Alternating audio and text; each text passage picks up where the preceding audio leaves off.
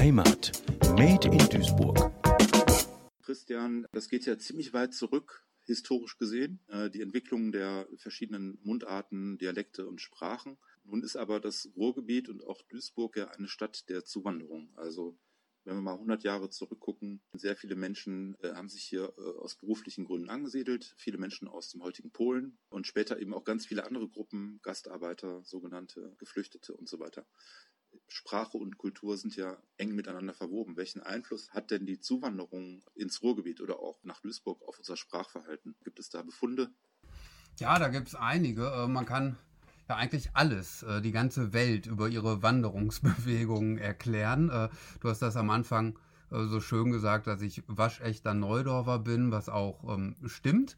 Aber während oder doch während meiner Geburt war mein Vater zum Beispiel schon nicht mehr in Duisburg, der war in Kanada und wir haben uns äh, vorbereitet auf die äh, Auswanderung, wie meine Eltern dachten, für immer. Äh, und dann sind wir nach Montreal gezogen und drei Jahre später war das Abenteuer äh, Nordamerika dann aber beendet für uns. Und so ist, äh, glaube ich, bei allen äh, das zu erkennen. Wenn man auf die großen Wanderungsbewegungen im Ruhrgebiet schaut, ähm, wäre das, wie du gesagt hast, der, die Wanderung aus dem Polnischen. Ähm, meine Großmutter oder mütterlicherseits sind wir, glaube ich, alle aus Duisburg. Ich kann es nicht so weit nachvollziehen. Äh, meine Großmutter ist auf dem Sonnenwall geboren. Äh, da ist es ziemlich klar, äh, hat als meine Mutter klein war, hat die Familie auch an der Monning, also an der Mülheimer Grenze äh, gewohnt, um danach wieder aber nach Neudorf äh, zurückzukehren. Ja, ist ja nicht weit, ne? Also für die, die es nicht wissen, die Monning ist ja die Grenze zwischen Neudorf und der Stadt Mülheim. Entscheidende 150 Meter. ja, genau. Und man kommt an Giraffen vorbei. Also es ist schon sehr exotisch, dass man am Zoo vorbei muss. Ähm, aber ähm, dagegen ist das Leben meines Vaters irgendwie was ganz anderes gewesen, da meine Großmutter aus äh, Posen, aus Poznan heute äh, in Polen stammte und gemeinsam mit meinem Großvater, der aus Bukow kam, ähm, geflohen ist. Äh, ihr erstgeborener Sohn ist auf der Flucht gestorben. Äh, mein Vater ist dann ganz glücklich und höchst metaphorisch äh, in Glückstadt, also auf der Flucht in Deutschland auf die Welt gekommen. Ähm, bis dann meine Großeltern auch in Duisburg und zwar in Meiderich ansässig wurden, äh, in einer Wohnung, die erste, die sie dann beziehen durften als äh, Flüchtlinge, in der sie 50 Jahre lang gelebt haben. Äh, also etwas, was äh, da genug Bewegung war für, für diese beiden. Äh, äh, und die haben sprachlich natürlich auch was mitgebracht. Generell gibt es in dem großen Bereich Sprachentwicklung und Zuwanderung auch viele Mythen. Dass beispielsweise in der linguistischen Forschung auch einige Zeit davon die Rede war, dass das Defizitäre, also das falsche Deutsch, das im Ruhrgebiet gesprochen wird, mit Schwierigkeiten äh, Dativ und Akkusativ voneinander zu unterscheiden und so weiter.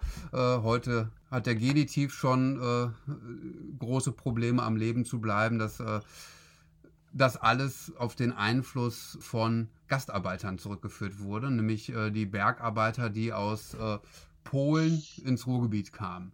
Das ist aber dann mal im Detail zum Glück erforscht worden. Ähm, ich glaube, das war jemand äh, von der Universität Oldenburg, die diesen Schwerpunkt hat zu Migration und mit Klaus Bade, einen ganz wichtigen Migrationsforscher, lange Jahre in ihren Reihen hatte. Der Text stammt von Ralf Oenning, heißt er, glaube ich. Äh, und die Studie trägt den schönen Namen, das ist ein Zitat aus einem Dokument um 1900, äh, Du da mit die polnischen Farben. Äh, und dort wird minutiös an alten Dokumenten nachgezeichnet, dass es anders ist. Also dass das schlechte Deutsch im Ruhrgebiet nicht durch die zugewanderten Polen, die das nicht vernünftig beherrschen konnten, entstanden ist.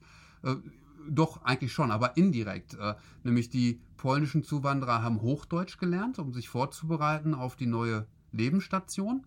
Und die einheimische, etablierte Bevölkerung, die hat auf das zurückgegriffen, was die Polen nicht verstanden haben, nämlich auf ihre eigenen niederdeutschen Varianten und äh, hat so eigentlich versucht, neu zugewanderte auszugrenzen sprachlich, ähm, mit den feinen Kniffen, die da gegeben waren. Und erst im Nachhinein hat man dann diese Reinigungsarbeit betrieben, dass man versucht hat zu sagen, ja, ist ja kein Wunder, wenn irgendwie schon 20 Prozent aus dem Ausland kommen, dann kann da kein gutes Deutsch gesprochen werden. Das ist aber mittlerweile widerlegt und ins Reich der, der Mythen äh, verbannt worden. Wenn wir jetzt noch mal ein paar Jahrzehnte vielleicht äh, nach vorne springen, dann äh, gab es ja irgendwann auch die Einwanderung ähm, von vielen Menschen aus Südeuropa, aus der Türkei. Und inzwischen äh, unter den Migranten sind die Türkeistämmigen die, äh, die größte Gruppe. Hast du einen äh, Einfluss aus diesem Bereich wahrgenommen oder beobachtet, dass sozusagen auch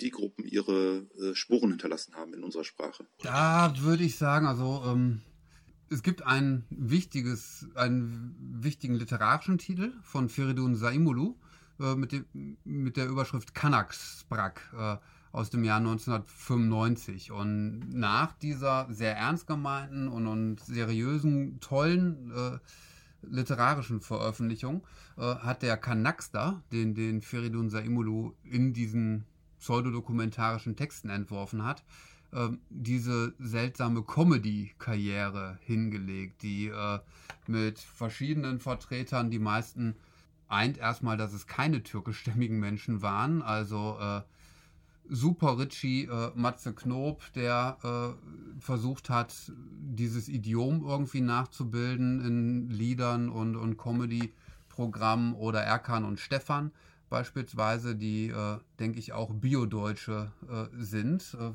von ihrer Biografie her, ähm, die haben quasi über die anderen gesprochen. Und mittlerweile gibt es da schon einige Studien, die diese jugendliche Kanak-Sprach untersuchen. Äh, also verschiedene Dinge auf das Türkische zurückführen, der Wegfall von Artikeln beispielsweise, in so klischeehaften Aussagen, die man in der Forschung dann auch findet, ich gehe Kino oder ich gehe Karstadt, ähm, ich statt ich, äh, dass man auch diese Lautverschiebung dann beobachtet bei vielen Jugendlichen ähm, und nicht nur Migranten, sondern die, die dazugehören wollen, die sich äh, der Gruppe zugehörig fühlen.